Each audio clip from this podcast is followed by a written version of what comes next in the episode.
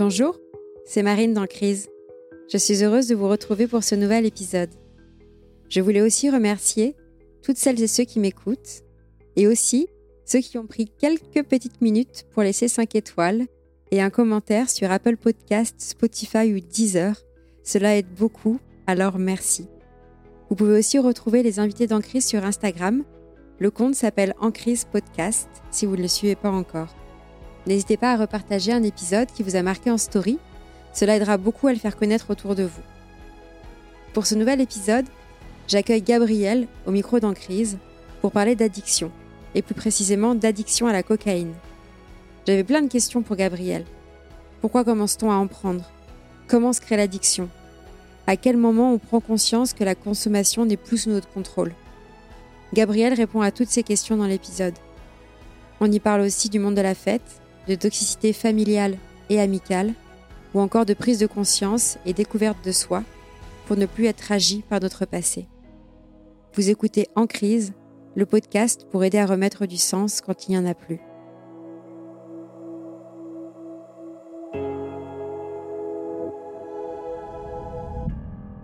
Pour ce nouvel épisode d'Ancré, je suis heureuse d'accueillir Gabriel au micro. Bonjour Gabriel. Salut. Pour ceux qui ne te connaissent pas encore, euh, donc je vois un homme avec une belle casquette, une paire de lunettes. Et est-ce que pour euh, du coup ceux qui te découvrent, tu peux nous en dire un peu plus sur euh, qui tu es en quelques mots, Gabriel? Oui, bien sûr. J'ai 30 ans, je suis belge, j'habite à Bruxelles même si de temps en temps je suis de visite à Paris. je suis freelance dans la vie. J'écris essentiellement des posts LinkedIn pour des dirigeants d'entreprise. Et, en fait, je les aide surtout à structurer leurs pensées, à restituer ce qu'ils ont dans la tête, leurs visions, leurs actions au quotidien, etc. Donc l'écriture, c'est vraiment mon métier. et LinkedIn, c'est la plateforme sur laquelle je suis spécialisé. Et depuis le mois de janvier 2023, euh, j'ai commencé à partager mon histoire de rétablissement et d'addiction à la cocaïne sur les réseaux sociaux et j'ai aussi commencé par la plateforme LinkedIn puisque c'est celle que je connaissais le plus à l'époque. Puis euh, voilà, les choses ont continué avec la naissance d'un podcast qui s'appelle Sortir de l'addiction, qui s'inscrit et s'installe dans la continuité de cette démarche de partager mon histoire, plus seulement uniquement mon histoire, mais aussi celle d'autres personnes, euh, pour bah voilà, créer une bibliothèque géante et de témoignages, et de clés, de pistes de solutions pour sortir de l'addiction. Bah, j'aime bien commencer les histoires par le début. Est-ce que tu peux nous raconter un petit peu ton enfance? Comment ça s'est passé? J'ai eu une enfance extrêmement angoissante. J'ai vécu dans un environnement violent, avec de la violence psychologique essentiellement. Il y avait aussi de la violence physique parfois, mais en termes de proportion, c'était surtout la violence psychologique. Donc on parle d'emprise, de manipulation et toutes ces toutes ces choses-là que j'ai subies de la part d'un parent direct, de ma maman. Et j'avais un papa, mon papa est toujours alcoolique à l'heure actuelle, mais il a été absent distant en tout cas, n'a jamais participé à mon éducation. Donc j'avais un père absent euh, et alcoolique et une maman euh, dysfonctionnelle. Et tout ça, euh, bah, l'absence du papa, le manque d'un père, plus un, environnement familial dysfonctionnel avec tout ce que ça impliquait, la violence, etc. Bah, ça m'a plongé dans, dans un état de sidération en fait permanent puisque on ne comprend pas, je ne comprenais pas ce qui se passait. Je comprenais pas pourquoi j'étais aussi mal, pourquoi il y a rien qui allait dans ma vie, pourquoi j'avais des angoisses en permanence, pourquoi est-ce que pourquoi est-ce que j'étais autant désorienté vis-à-vis du reste du monde. Je ressentais un profond décalage évidemment avec avec les gens qui m'entouraient.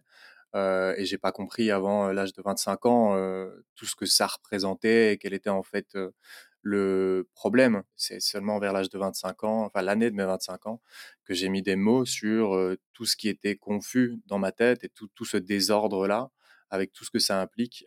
j'ai en, lisant pas mal de bouquins et en cherchant des réponses, bah, j'ai commencé à avoir mon histoire inscrite dans des livres pour la partie emprise familiale. Et puis j'ai raccroché des événements à, à, la théorie que je lisais dans les bouquins et à d'autres témoignages. Et puis voilà, le ciel m'est un petit peu tombé sur la tête. Euh, à, ce moment-là. Tu avais des frères et sœurs? Non, j'ai grandi comme fils unique. Donc effectivement, de... une enfance compliquée où tu as pu comprendre euh, après bah, que c'était pas forcément normal, parce que c'est vrai que quand on est enfant, on se rend pas compte de ce qui est normal ou pas, vu que c'est le seul modèle qu'on connaît. Tu es venu aujourd'hui au micro pour euh, nous partager une crise, qu'on pourrait appeler ton addiction à la cocaïne. Après, effectivement, en t'entendant, je vois que de toute façon, c'est multicrise, comme c'est souvent le cas, parce que ne serait-ce que ton enfance à elle seule constitue une énorme crise. Je te laisse nous raconter, mais j'imagine que les deux sont aussi très intrinsèquement liés. Je te laisse commencer à nous raconter où tu souhaites faire démarrer cette, crise d'addiction. C'est vrai que les deux, il y a la crise et en prise familiale et puis la crise, la crise addiction. Les deux se chevauchent et l'une précède l'autre en fait. C'est-à-dire que le contexte que j'ai expliqué d'angoisse, de, le fait d'être perdu dans la vie et de d'être finalement presque sans âme puisqu'elle était volée par les personnes. J'étais carrément vampirisé en fait par les personnes qui m'entouraient. Tout cet environnement-là, plus des échecs sociaux, amoureux, des difficultés à comprendre les codes de la société, etc. Tout ça mis bout à bout a eu un effet boule de neige en fait sur mon état de mal-être. Et vers l'âge de 18 ans, 19 ans, dans un contexte où socialement je suis quelqu'un d'extrêmement populaire parce que j'organise des soirées, on fait venir des artistes internationaux. Donc moi j'ai 17-18 ans et, c'est complètement extraordinaire pour l'âge que j'ai et, les gens avec qui je suis. Je vis un peu un, un rêve éveillé auquel je m'accroche en pensant que c'est la réalité. Et dans ce rêve éveillé là, dans ce contexte social là, il y a tout ce qui va avec le bling bling, le paraître, les faux semblants, etc.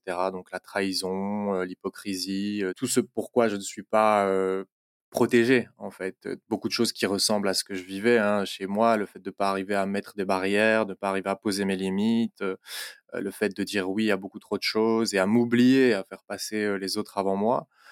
donc je me, je suis, je suis sans armure face à la vie dans un contexte où ça bouillonne quoi. C'est voilà, c'est une arène et ça bouillonne et, moi je me cogne contre les murs en permanence sans vraiment encore une fois savoir ce qui se passe et donc tout ça génère de l'anxiété. L'anxiété c'est vraiment le fil, rouge. C'est vraiment la, conséquence finale en termes d'état psychologique que j'ai vécu. La consommation de cocaïne arrive presque en réponse de ça. Et quand tu, nous parles de l'anxiété, elle, elle arrivée à quel moment et comment elle se manifestait chez toi? Ben, j'ai toujours connu l'anxiété en fait, hein, depuis aussi gamin que je, je, me souvienne. On parle aujourd'hui d'un point de vue psychiatrique d'état d'anxiété généralisé, donc j'ai toujours encore des symptômes qui sont, qui ça va de mieux en mieux, mais j'ai pas connu avant l'âge de 25 ans ce que c'était que l'apaisement, dormir une nuit tranquille, une nuit, une nuit complète. Et oui, oui, enfin c'est, je, je n'ai connu que l'anxiété de 0 à, à 25 et comme, comme oui, je pensais que c'était normal et que je m'y étais presque habitué. Quoi. Et ça se manifestait par, euh, par euh, une boule au ventre, par euh, des attaques de panique, par comment tu la, la vivais physiquement? Oui, c'est ça. Le, le, ventre et les intestins ont été une zone. Ça, ça, a été une zone qui a pris énormément en, en mode paratonnerre. J'ai fait. J'ai d'ailleurs failli mourir d'une torsion d'intestin qui a été prise euh, juste à temps. Donc on m'a ouvert, euh, on a fait des trous dans mon dans mon ventre quand je suis arrivé à l'hôpital. Et, et, si jamais j'avais passé la nuit chez moi et qu'on m'avait pas emmené à l'hôpital, bah les médecins m'ont dit que je je me serais pas réveillé le lendemain parce que j'étais plus conscient, etc. Donc ça c'est un exemple de l'état dans lequel mon ventre et mes intestins pouvaient être. Euh, donc j'avais tout le temps une crispation, tout le temps, tout le temps des symptômes physiques logés à cet endroit-là mais aussi la deuxième partie, c'est vraiment le thorax, c'est la partie la partie du thorax qui était tout le temps comprimée, une espèce de barre dans la poitrine, mais qui faisait pas quelque chose qui faisait mal, pas une douleur aiguë, c'était quelque chose de lourd, de sourd, euh, qui, qui, pesait quoi. C'était euh, le ventre et le thorax que, qui, qui symbolisent vraiment en termes de symptômes physiques les l'angoisse. Les, ouais, et le sommeil perturbé, comme tu nous disais le sommeil perturbé, euh, une désorientation aussi. Euh, j'ai un TDAH, donc un trouble du déficit euh, de l'attention avec hyperactivité. si tu veux, l'anxiété bah, décuple ou en tout cas un gros impact sur, sur les symptômes du TDAH qui vont être la distraction, l'oubli, la difficulté à se concentrer, à, rester focus sur une tâche, etc. Donc ça, ça fait partie aussi des autres symptômes. Donc, tu nous racontes que mmh, vers 18-19 ans, tu étais très populaire et, donc dans ce milieu un peu de, la fête, de la musique. C'est à ce moment-là qu'a mmh, commencé ta consommation? Je découvre la consommation dans ce cadre-là. Au début, je suis un, identifié comme un non-consommateur et je ne suis, je suis pas vraiment anti-drogue, mais en tout cas, je manifeste autour de moi le fait que ça ne m'intéresse pas. Et donc, on ne m'en propose pas et je ne suis pas non plus intégré spécialement dans la soirée, dans les groupes qui consomment. Donc, je sais que ça existe, mais je m'en tiens à distance sans spécialement me mettre de barrière. C'est juste que voilà, je sais que c'est là, mais, mais, mais je suis pas concerné. Et par contre, le jour, lors d'une soirée où c'est vraiment exceptionnel, je dirais, je passe l'après-midi avec Aurel San qui vient à notre à notre soirée. Enfin, c'est c'est complètement ça a réveillé pour moi. Donc en termes d'adrénaline et de joie, etc. Je suis au, maximum.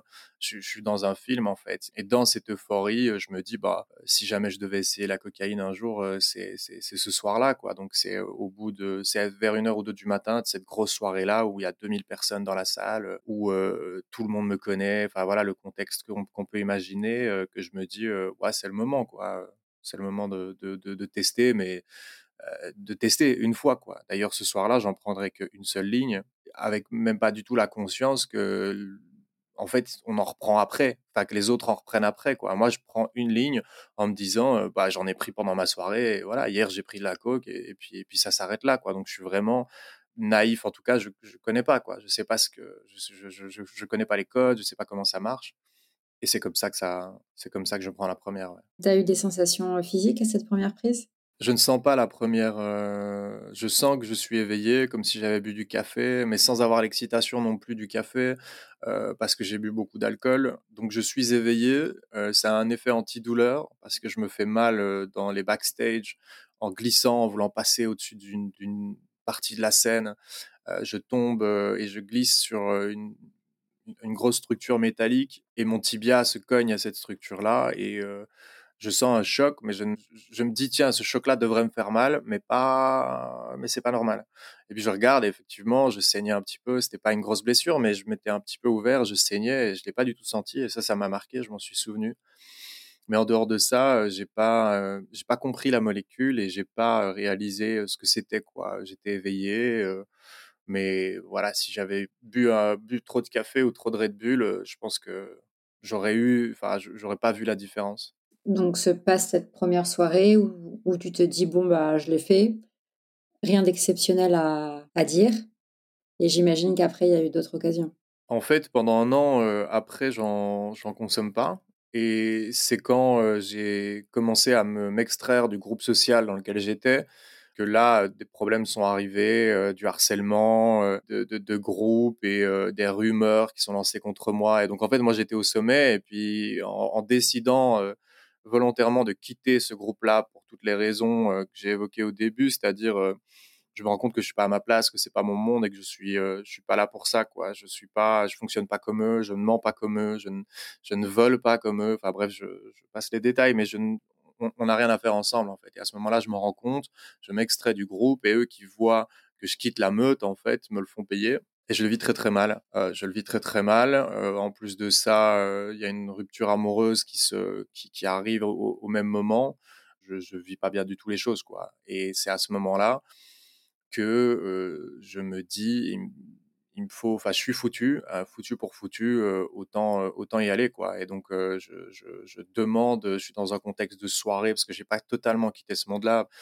Euh, contexte d'organisation de soirée et euh, il y a un des gars euh, qui est là et qui en consomme et que je le sais et je lui demande je lui demande un sachet et, il m'en a filé bah, super facilement comme en sachant pas hein, que je consommais pas. C'est pas lui qui m'a mis le, nez dedans c'est moi qui suis allé la chercher mais mais j'en ai trouvé en, claquant des doigts et c'est comme ça que là ça ça, ça ça commence quoi. À partir de ce soir là en l'espace de bah, je crois que la semaine d'après, j'allais déjà en acheter tout seul et en 3-4 semaines, j'étais, j'étais tombé dedans complet. quoi.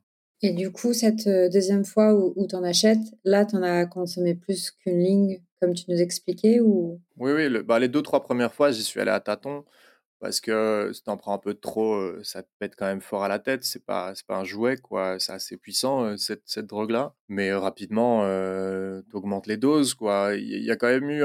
J'y suis allé crescendo, en fait. Au début, c'est, c'est 3, 4, 5 lignes. Et puis, en termes de, de, de quantité, c'est t'achètes une boulette qui va représenter plus ou moins un gramme et tu la divises à deux. Donc, tu payes ça avec quelqu'un d'autre et tu gardes un demi-gramme et l'autre garde le demi-gramme. Et ce demi-gramme-là, au début, bah, on le garde pour une autre soirée parce qu'on n'a pas tout utilisé le premier soir. Et puis, au, fur et à mesure, le demi-gramme, on, le consomme dans la soirée. Et puis après, le demi-gramme devient plus assez. Donc, on achète un, mais pour soi, on le partage plus. Et puis, les, années avancent et euh, à côté de ça, on, prend euh, de, enfin, je prenais de l'ecstasy et, euh, et puis les quantités, les doses et la fréquence augmentent au fil du temps. Le corps en a plus besoin, on est de plus en plus mal, donc on a de plus en plus envie de se défoncer. En sept ans, ça a été quand même assez linéaire. Il y a pas eu de, il y a eu des paliers, mais c'était assez linéaire sur cette année. Euh, mais à la fin, euh, juste avant que je, enfin quand, quand, j'ai arrêté, le week-end, le dernier week-end où j'en ai consommé, avant d'arrêter, euh, sur la semaine, j'avais peut-être acheté 4-5 grammes de, de, cocaïne et pris moi tout seul sur les dernières 48 ou 72 heures 3 à 4 grammes. Quoi. J'ai plus la mémoire exacte des quantités, mais ça devenait important. Il y avait des consommations seules, ce que j'avais jamais eu pendant presque 6 ans et demi. donc ça a été assez linéaire, mais là où j'étais arrivé, le palier auquel j'étais arrivé avant d'arrêter, c'est un des trucs aussi qui a participé au déclic, c'est que je me rendais compte que là, c'est ça devenait sérieux quoi. Ça l'était déjà avant, mais là, si jamais je passais un palier supplémentaire, il y aurait peut-être pas de point de retour possible. Ces premières fois où, tu as commencé à, mmh, donc à retester, puis où là, ça a commencé à s'accélérer pour devenir une consommation, une vraie consommation, est-ce que tu arrives à te rappeler quelles ont été tes sensations et qu'est-ce qui a fait au début que tu t'es dit, bah, en fait, je veux plus faire une soirée sans parce que c'est chiant. Enfin, est-ce que tu arrives à te rappeler c'était quoi ces premières sensations et pensées qui ont fait que tu t'es dit bah en fait je vais le faire souvent? Les, premières sensations avec la cocaïne, c'est que bah, ça répond à mon problème. Ça me dévie, si tu veux, de euh, cette angoisse et de cet état et de, de, cette douleur que je ressens physiquement, mentalement. Euh. Il y a cet effet euh, de boostant, c'est-à-dire une dopamine au plus bas déjà de base à cause d'un état dépressif, à cause de l'angoisse, à cause de la multiplication des soirées sous alcool, à cause des trahisons sociales, etc. Donc déjà là, j'étais quand même très affaibli et, très mal en point. Et donc il y a l'aspect euh, dopaminergique et, boost de la, de, la cocaïne qui te fait revenir à un état d'excitation. Et donc tu vois, tu retrouves de l'élan, de la pêche, etc. Donc ça, c'est un truc qui m'a fort marqué au début. Et donc j'ai réalisé assez vite qu'il y avait cette capacité avec le produit. Et donc, quand tu te dis, ah bah tiens, avec ce produit-là, j'arrive à revenir à un état normal, tu, tu as envie de recommencer, puisque c'est le seul truc qui, à ce moment-là, t'apporte le retour à une, à une certaine normalité. Et dans un deuxième temps, je me suis rendu compte que mmh, ce que je cherchais, c'était que ça me fasse mal, que ça me tape en fait, que ça, que ça me tape vraiment la tête. Et, et j'avais ce truc de je, voulais me faire mal et que ça fasse plus mal que la douleur que je vivais. Et donc il y avait ce, truc un peu de fenêtre d'Overton, c'est-à-dire si tu as quelque chose d'horrible, quelque chose d'un peu moins horrible va avoir l'air peut-être faible à côté. Et c'était un peu ce principe-là. Il fallait que je m'éclate à la cocaïne pour que les problèmes que je vivais et la douleur que je vivais soient amoindris à côté de la douleur, de la violence de la cocaïne. Et donc il y a ce truc, cette ambivalence entre la douleur et le plaisir avec la cocaïne que moi j'avais au début. Et c'est pour ça que je m'en sers. Quoi. Et tu nous racontes que donc après, pendant six ans, ça a été un peu crescendo avec un palier quand il y a eu la consommation qui est devenue seule. Est-ce que pendant ces six ans, il y a des moments où tu, as eu un peu des alertes de te dire en fait j'en prends trop, c'est pas normal, ou tu étais complètement avec des œillères? J'étais avec des œillères pendant trois, peut-être 3-4 ans pendant 3-4 ans, j'étais dans un tunnel et je fonçais à fond et je me préoccupais pas. Euh, j'étais complètement. En plus, il y a, en parallèle de ça, il y avait des événements à la maison, familiaux. Enfin bref, il y avait toujours de la merde et avec la consommation et avec euh, la vie que, j'avais. Donc euh, déjà, l'emprise me mettait dans un état incapable d'être conscient de quoi que ce soit dans ma vie. Et la consommation a cet effet-là aussi. Donc j'étais dans, dans une double il y avait cette double contrainte et produit et emprise. Finalement, les symptômes de l'emprise et de la consommation sont très similaires. Hein. On est sur des schémas que moi je qualifie de, très semblables. La dépendance affective apportée par la, par la, créée par la, par l'emprise et utilise les mêmes chemins à l'intérieur, dans la tête et dans le corps que la dépendance à, à une drogue, qu'elle soit physique ou, enfin, en tout cas mentale. À un moment, j'ai commencé à avoir des rêves et des objectifs et me dire un jour je vais faire quelque chose de ma vie. C'est comme ça que ça a commencé. et sans avoir déjà une direction ni j'étais pas au courant que j'étais sous emprise et je n'avais pas réalisé que j'étais addict à la cocaïne. Je savais que je sortais beaucoup, que je sortais peut-être trop, mais j'avais pas du tout posé ces mots-là sur mon état ou sur ma situation. Et à partir, je dirais peut-être de la 4 ou 5e année, c'est difficile et c'est confus dans ma tête d'avoir les dates précises, mais je dirais qu'aux alentours de, 2016, fin 2016, j'ai commencé à parler autour de moi avec les gens que je fréquentais à ce moment-là, de projets, d'envie, de changer, de viser quelque chose, d'enfin construire quelque chose de ma vie. Et c'est là-dessus qu'après, deux, trois ans après, c'est le, cheminement de cette pensée-là qui m'a aidé et qui a, qui a provoqué, qui a participé au déclic de bon maintenant c'est fini, faut, faut, faut, arrêter parce que c'est une, une des choses qui te qui t'empêche d'avancer et qui te rend qui te rend encore plus mal que ce que tu pouvais l'être avant quoi. Enfin, tu disais en, intro que vers 25 ans, tu as commencé à un peu prendre conscience que toute ton enfance avait été problématique, à, comment, à lire sur le sujet et du coup à, à te rendre compte de ce que ça t'avait fait. J'ai l'impression que c'est un peu tout en même temps à ce moment-là qui s'est aggloméré. Oui, ce qui se passe, c'est que l'année de mes 25 ans, je réalise donc que je vis depuis 25 ans sous emprise. Il me faut plus ou moins 4-5 mois pour que mon cerveau assimile toutes les informations. 4-5 mois durant lesquels je suis au plus bas, mais de, tout ce que j'ai jamais été dans ma vie, je suis au plus bas. Il y a eu un déclic qui a fait que là, tout d'un coup, tu as eu un flash et tu as, réalisé que tout ça ou, ou pas? Le déclic par rapport à l'emprise familiale, il arrive parce que je repère des schémas répétitifs dans mes relations sociales, amicales et amoureuses. Je me rends compte que je répète des schémas et en fait, au bout d'une quatrième ou cinquième rupture amoureuse dans ma vie, je me dis mais c'est pas possible quoi. C'est pas possible que je sois aussi mal à chaque fois lors des ruptures, que je sois aussi mal pendant le couple. Et, c'est ça qui éveille mon esprit. Et je commence à lire des bouquins, je commence à me renseigner. Euh, l'ironie du truc, c'est que euh, au même moment, ma maman commence à construire une stratégie au sein du foyer pour me dire que elle est sous emprise de mon beau-père. Et elle commence à acheter des bouquins et à, mettre des bouquins un peu euh, dans la maison innocemment, comme ça. Et c'est assez fou. Enfin, j'en ai la, chair de poule rien que d'y repenser, tellement mécaniquement et stratégiquement c'est glauque. Et en fait, c'est elle, elle qui me met des réponses sous mes yeux, quoi.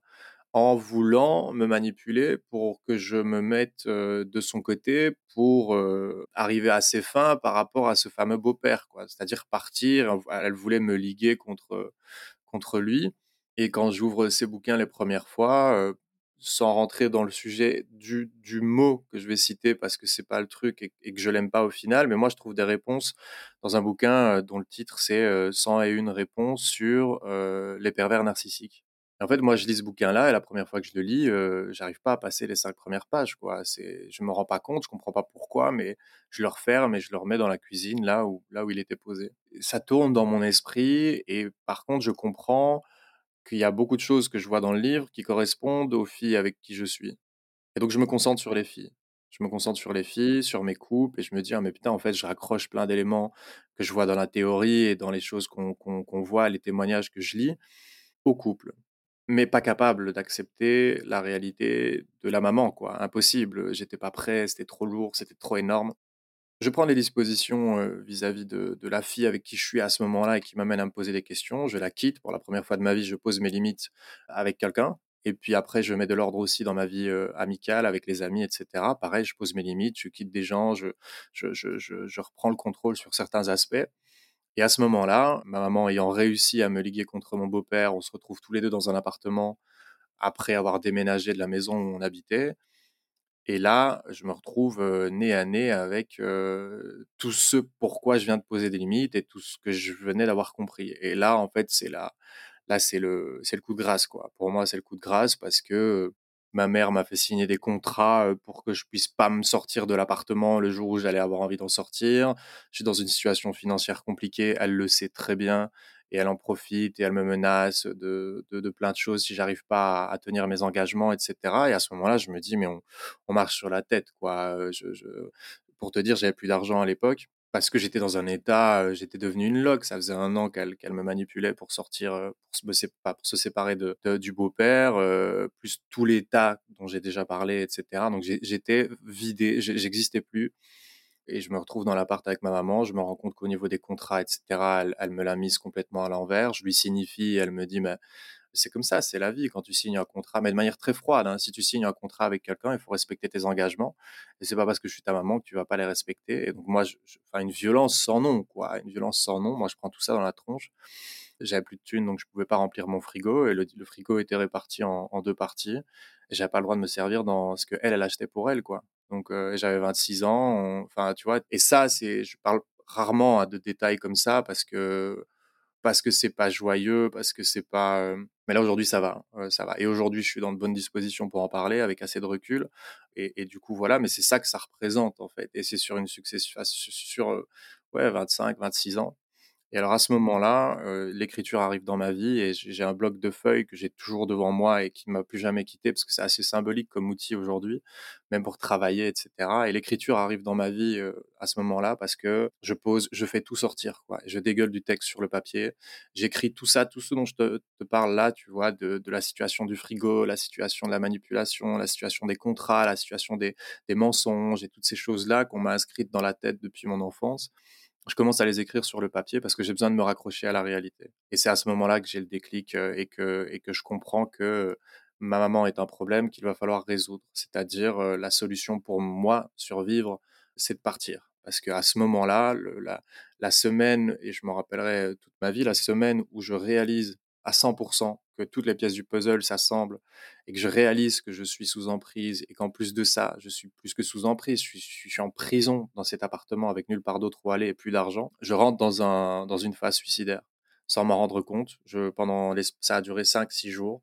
Euh, c'est a posteriori que j'analyse cette situation-là, mais euh, j'en étais arrivé à savoir exactement quand, où euh, ça allait se passer, avec quels moyens, et je ne sais pas par quel miracle de pulsion de vie probablement, je me dis, ok, ça va être dur, ça va être long, ça va prendre du temps, mais tu vas te battre et, et, et, ça va aller quoi. Et en fait, j'ai commencé à me répéter tous les jours parce que j'allais, je repartais à la guerre tous les matins quoi. Le fait d'être confronté à elle, de savoir et d'avoir conscience que j'étais sous emprise, c'est juste horrible quoi. Enfin, c'est, c'est, c'est, t'as ton bourreau en face de toi et tu sais rien faire. Donc tu es à faune, quoi. Tu es bloqué. Tu es là comme, comme, comme, un, comme, un animal, tu vois, qui est pris par sa proie. Et je me répète tous les jours, ça va aller, quoi. Ça va aller, tu vas t'en sortir, ça va aller, tu vas t'en sortir. Et ça devient un mantra. Ça peut paraître bateau comme ça en le répétant, mais moi j'ai besoin de ce, ce, genre de phrase. Et c'est à partir de là que je commence à mettre des choses en place. Et il me faut plus ou moins 6-7 mois pour que j'arrive à partir de l'appartement et que je retrouve une situation. Et le jour où je suis parti de l'appartement, j'ai coupé les ponts définitivement avec, avec ma maman. Donc Là, vous n'êtes plus en contact? Non, et on ne le sera plus jamais, quelle que soit la raison. non, on n'a plus rien. Enfin, moi, en tout cas, je n'ai plus, je n'ai plus rien à lui dire, et, et, voilà. Tu as réussi à partir sans qu'elle te harcèle ou te t'empêche? M'empêcher, elle n'aurait pas su, mais j'ai eu, comme dans tous ces cas-là, j'ai eu droit à toutes les phases.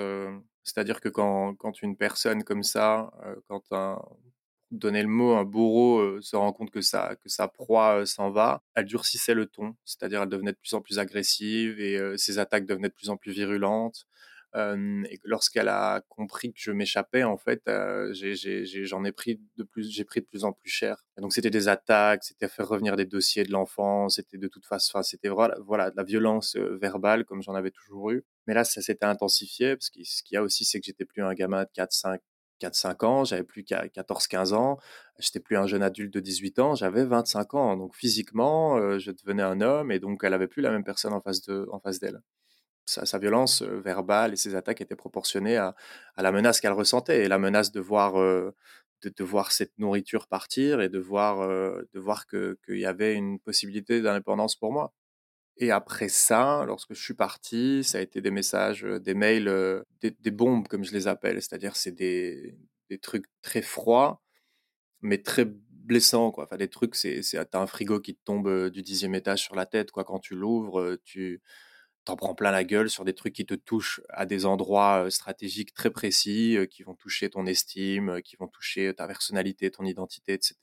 des choses sur lesquelles elle avait l'ascendant pendant tout un moment. Et j'ai eu des mails de, ce, de cet ordre-là.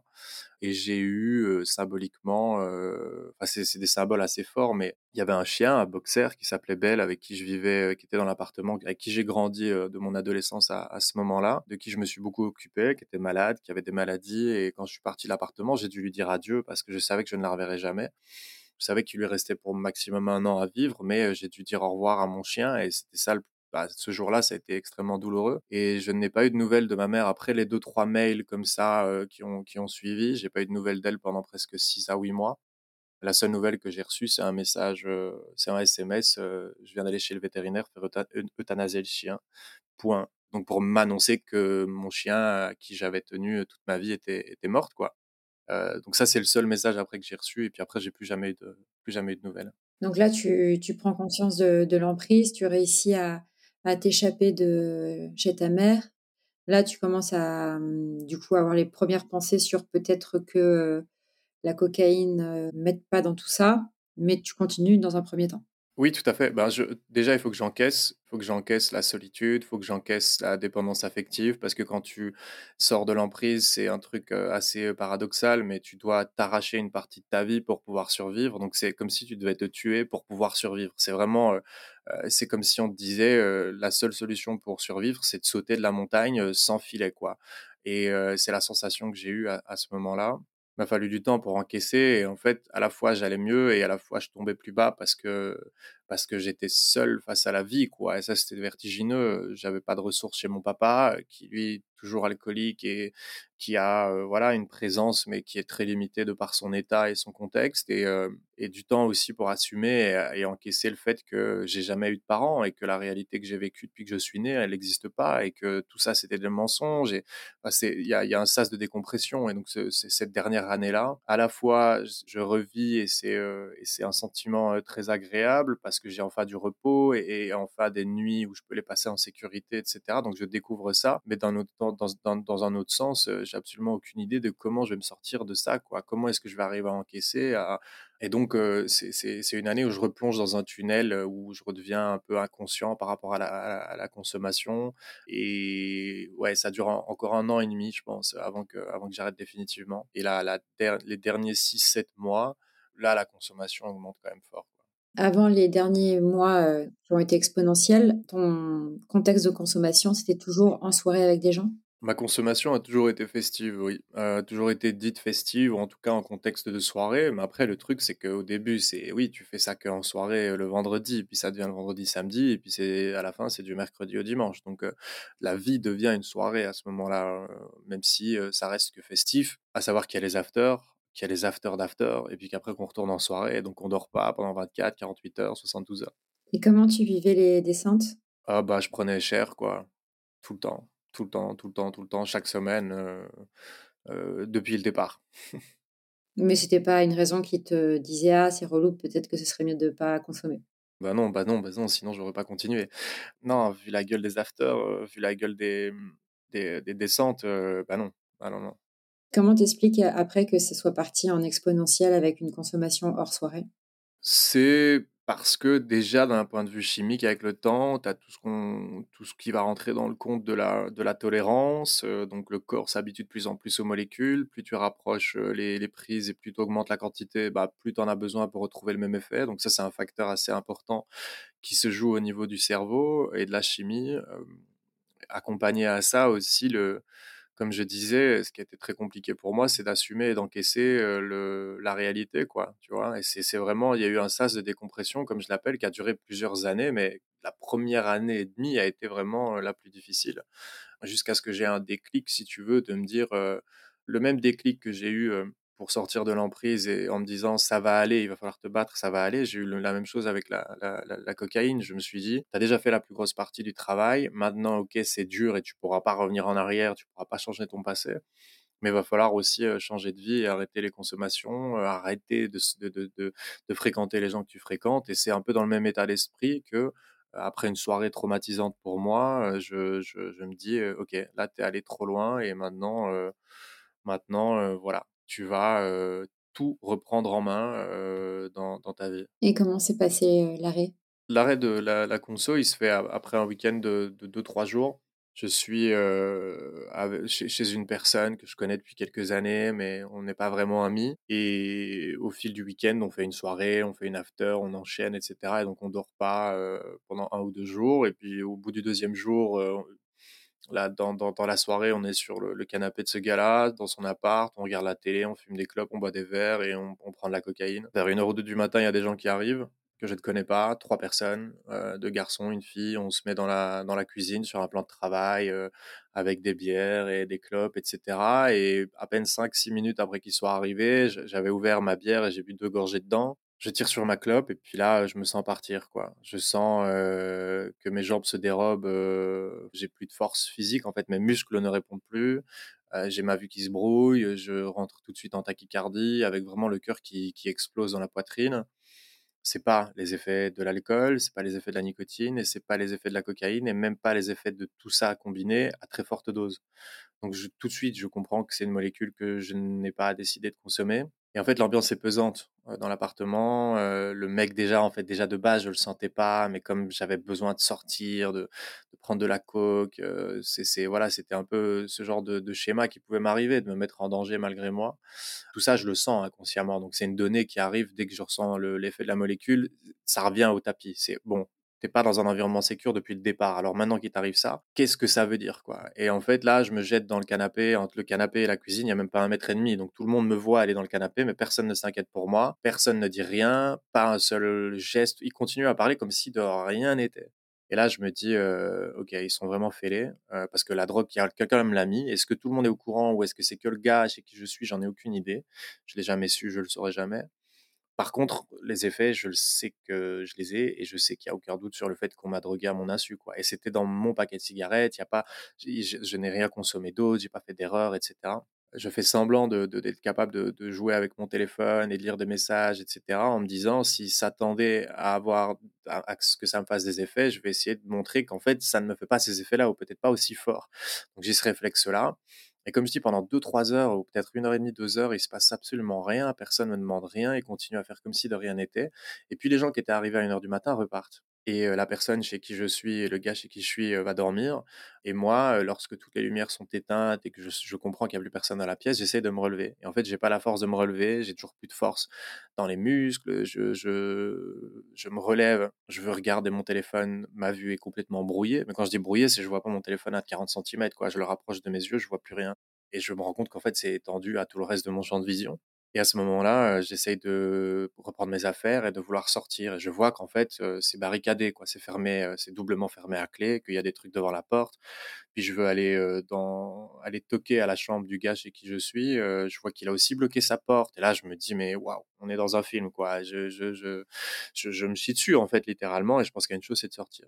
Je le réveille, en fait, enfin, je le réveille faussement et puis je reçois j'ai un gars devant moi, heu, qui fait comme si de rien n'était et qui, en fait, s'attend sûrement pas à ce que je sois, heu, debout à ce moment-là, quoi. Parce que la manière dont il réagit, heu, c'est, il réagit dans un état d'étonnement et en fait, directement, il me rentre dedans. Il est agressif, «Ouais, mais pourquoi tu me réveilles?» nanana, enfin, genre, il retourne la situation con contre moi et là, tout de suite, en fait, tous les trucs, heu, même si je suis dans un état, heu, second, heu, tous les éléments, tous les red flags que j'ai, c'est des red flags que je connais, c'est des situations que je connais, donc je comprends totalement la situation, et je me dis: «OK, mon objectif, c'est de sortir de l'appartement» et en fait, le problème, c'est que j'arrivais plus à parler. La drogue me faisait tellement d'effet que j'étais aphone, mais je je j'essayais de parler, je bégayais, j'avais même pas les 1res syllabes qui sortaient de ma bouche. Et et à un moment donné, il y a des mots qui arrivent à sortir et je m'énerve et je dis: «Maintenant, tu tu me fais sortir, quoi. Tu m'ouvres la porte» et je répète: «Tu m'ouvres la porte» 2-3 fois de manière assez, heu, assez vive et heu et à un moment donné, il craque, quoi. Il m'ouvre la porte. On arrive devant la porte, il essaye de de de me retenir et puis il me gueule dessus en me disant que j'ai essayé d'ouvrir la porte. Sa porte était un un peu griffée il me dit, heu enfin, il essaye de me mettre sur le dos le fait que sa porte est griffée parce que j'ai voulu m'échapper. Enfin bref, on est vraiment dans un film.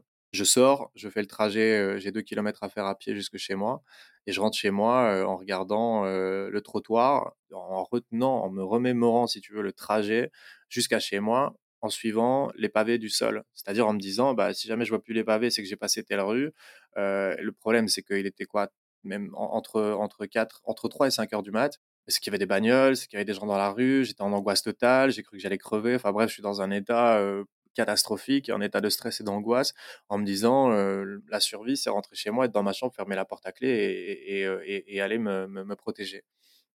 J'arrive chez moi, je réussis à rentrer chez moi avec la mémoire du, sol et il faut 3-4 heures avant que les, les, les effets s'estompent et que je récupère la vue, que, que l'angoisse redescende et que je, que je sorte de mon état, de l'état de la molécule, combiné avec tous les autres trucs que j'avais pris le week-end. Euh, s'estompe. Et c'est ce jour-là, en fait, que je me dis, ok, c'était la dernière fois. Tu es allé trop loin, tu t'es remis en danger avec des, avec des trous du cul. en plus, tu le sais, je commençais à savoir tous ces mécanismes-là dont j'ai parlé, de, de, de, dysfonctionnels, de ne de, me, de, pas faire attention, de pas me protéger, pas mettre mes limites. Et là, je me dis, bah, en fait, c'est aujourd'hui, quoi. C'est aujourd'hui, tu arrêtes. c'est fini. c'est fini de, fréquenter ces gens-là et de, consommer de la cocaïne. C'était hyper flippant cette histoire. Et tu as compris après coup ce que c'était et qu'est-ce qu'il voulait Non, je ne l'ai pas compris. Je l'ai pas compris. Il y a plein de possibilités. Euh, je n'en ai absolument aucune idée.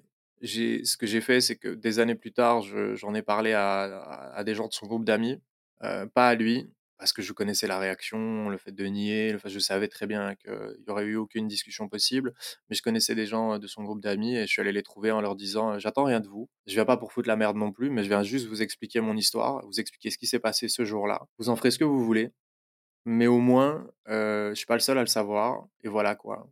Puis lui a été mis au courant, une fois il est venu me menacer en plein, en plein centre de, de ville de ma, de ma ville à Liège, et la première chose qu'il a fait, c'est me menacer, quoi, en me disant T'as pas le droit de parler, c'est pas vrai. Enfin, il a essayé de retourner la situation. C'était, c'était les, seuls, les seuls éléments de réponse que j'ai eus, c'est une confirmation qui s'attendait pas à ce que, à ce que j'en parle, quoi. Donc là, ça a été le déclic et tu te dis que c'est, c'est fini. Comment se, se passe le sevrage? Le sevrage, il se passe que je coupe tout avec le reste du monde. Je vis dans un loft où on partage à quatre dans le centre-ville de Liège, donc j'ai 350 mètres carrés, quand même chance de fou parce que si j'avais été dans un petit appart, ça aurait été galère. Donc je suis dans un environnement où en étant à l'intérieur, j'ai quand même énormément d'espace et, un endroit protecteur à mon sens. À ça, donc je coupe tout et je fréquente plus personne, j'arrête de sortir, je ne le fais pas intentionnellement, mais à ce moment-là, je ne bois plus d'alcool non plus. Je me dis juste qu'en fait, il faut que j'arrête de me mettre dans des états seconds et que, du moins dans un premier temps, pour récupérer mes esprits et, arrêter d'associer quoi que ce soit au contexte de fête. Et donc, l'alcool en faisait partie à ce moment-là, il y a quelques semaines plus tard, euh, après cette soirée, après l'arrêt, il y a une, une qui arrive, qui s'appelle Sophie, qui est passée sur, euh, sur mon podcast, qui, euh, elle arrive de Bruxelles et vient d'arrêter l'alcool après 25 années d'alcoolisme. et donc, en fait, on va se soutenir pendant quelques mois, elle qui arrête l'alcool, moi qui arrête la coke, et je lui explique mon histoire, elle m'explique la sienne et tout. Donc ça, c'est un soutien assez, assez important. Puis il y a le sport. le sport, j'ai toujours fait beaucoup de sport quand j'étais gamin. J'ai arrêté forcément beaucoup à l'adolescence et, j'avais repris jeune au début de la vingtaine un peu le vélo de temps en temps. Je recommence le vélo en fait, 30 minutes le matin, 30 minutes le soir, et puis au fil des semaines, je commence à avoir cette, cette envie de performance et de reprendre le contrôle sur mon corps, et donc ça m'aide aussi, si tu veux, à ne pas juste boire une bière ou pas sortir, ou c'est un truc supplémentaire. Le fait de sentir que mon corps est capable de faire quelque chose, d'accomplir quelque chose, ça faisait longtemps que je n'avais pas senti ça. Et, donc ça, c'est aussi un autre élément qui m'aide à, ne pas avoir envie de sortir et pas avoir envie de, retourner me défoncer. pour être totalement transparent, je vis pas un sevrage. Bah, c'est toujours compliqué hein, quand j'explique ça parce que pour les autres qui vivent l'horreur dans, un sevrage, je souffre pas du manque de cocaïne, pour être très franc. J'en ai envie, hein. J'en ai envie, j'y pense tout le temps, pendant très longtemps. J'y ai pensé pendant presque deux ans. C'est aussi sûrement lié à, cette histoire de, sortie de l'emprise, parce que les, conséquences et les difficultés liées à la sortie de l'addiction c'est quand même beaucoup plus. Euh, en fait, c'est compliqué hein, de, comparer, mais moi, je l'ai vécu de manière plus, euh, facile de sortir de l'addiction. Euh, parce que juste avant, j'avais vécu le pire, quoi. En t'écoutant, enfin, je vois vraiment en quoi résonne euh, la toxicité euh, maternelle et, euh, et, de la cocaïne, quoi. Et que les deux sont partis ensemble. Pour celles et ceux qui écoutent cet épisode et qui peuvent être dans cette situation de, de consommation qui détruit ou qui peuvent avoir des proches qui sont dans cette situation, qu'est-ce que tu aurais envie de leur partager?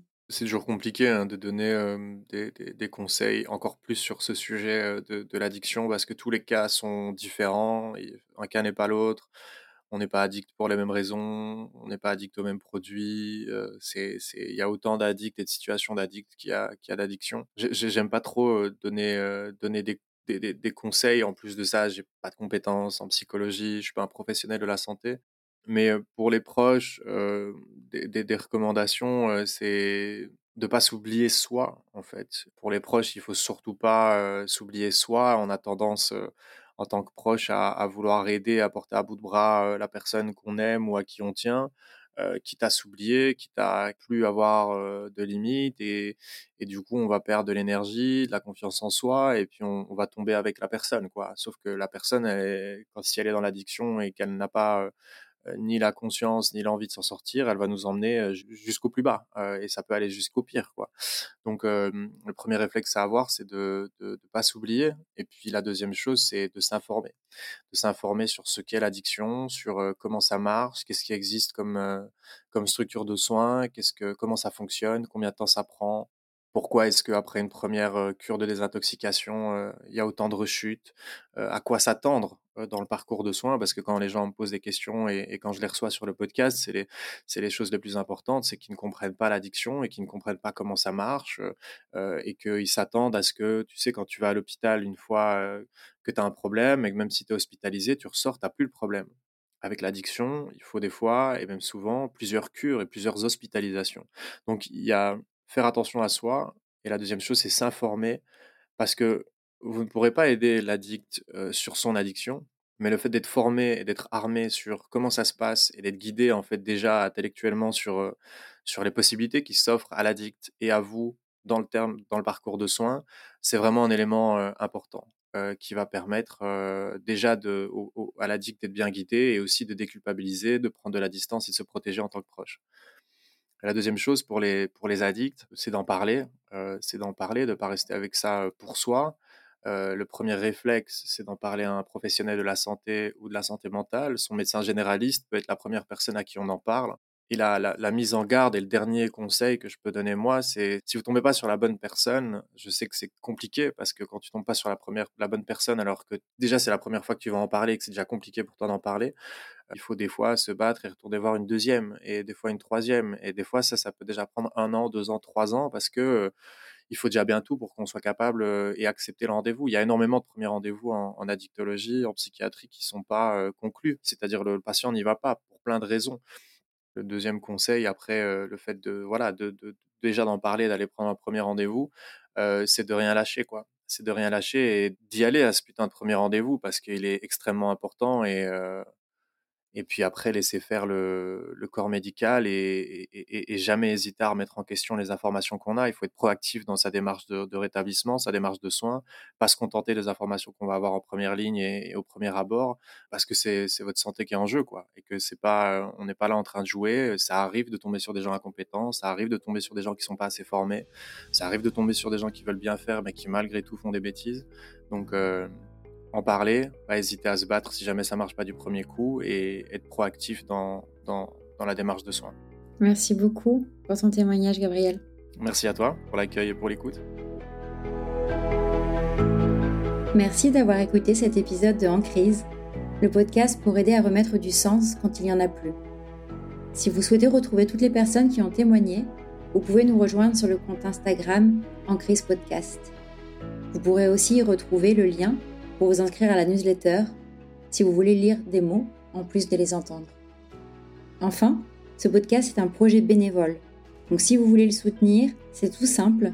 Il suffit de laisser 5 étoiles sur Apple Podcast, Spotify ou Deezer, ou encore laisser un petit commentaire. Ça paraît pas grand chose, mais ça aide beaucoup. N'hésitez pas aussi à m'écrire si vous souhaitez témoigner et partager une crise que vous avez traversée, et à parler de ce podcast autour de vous. À bientôt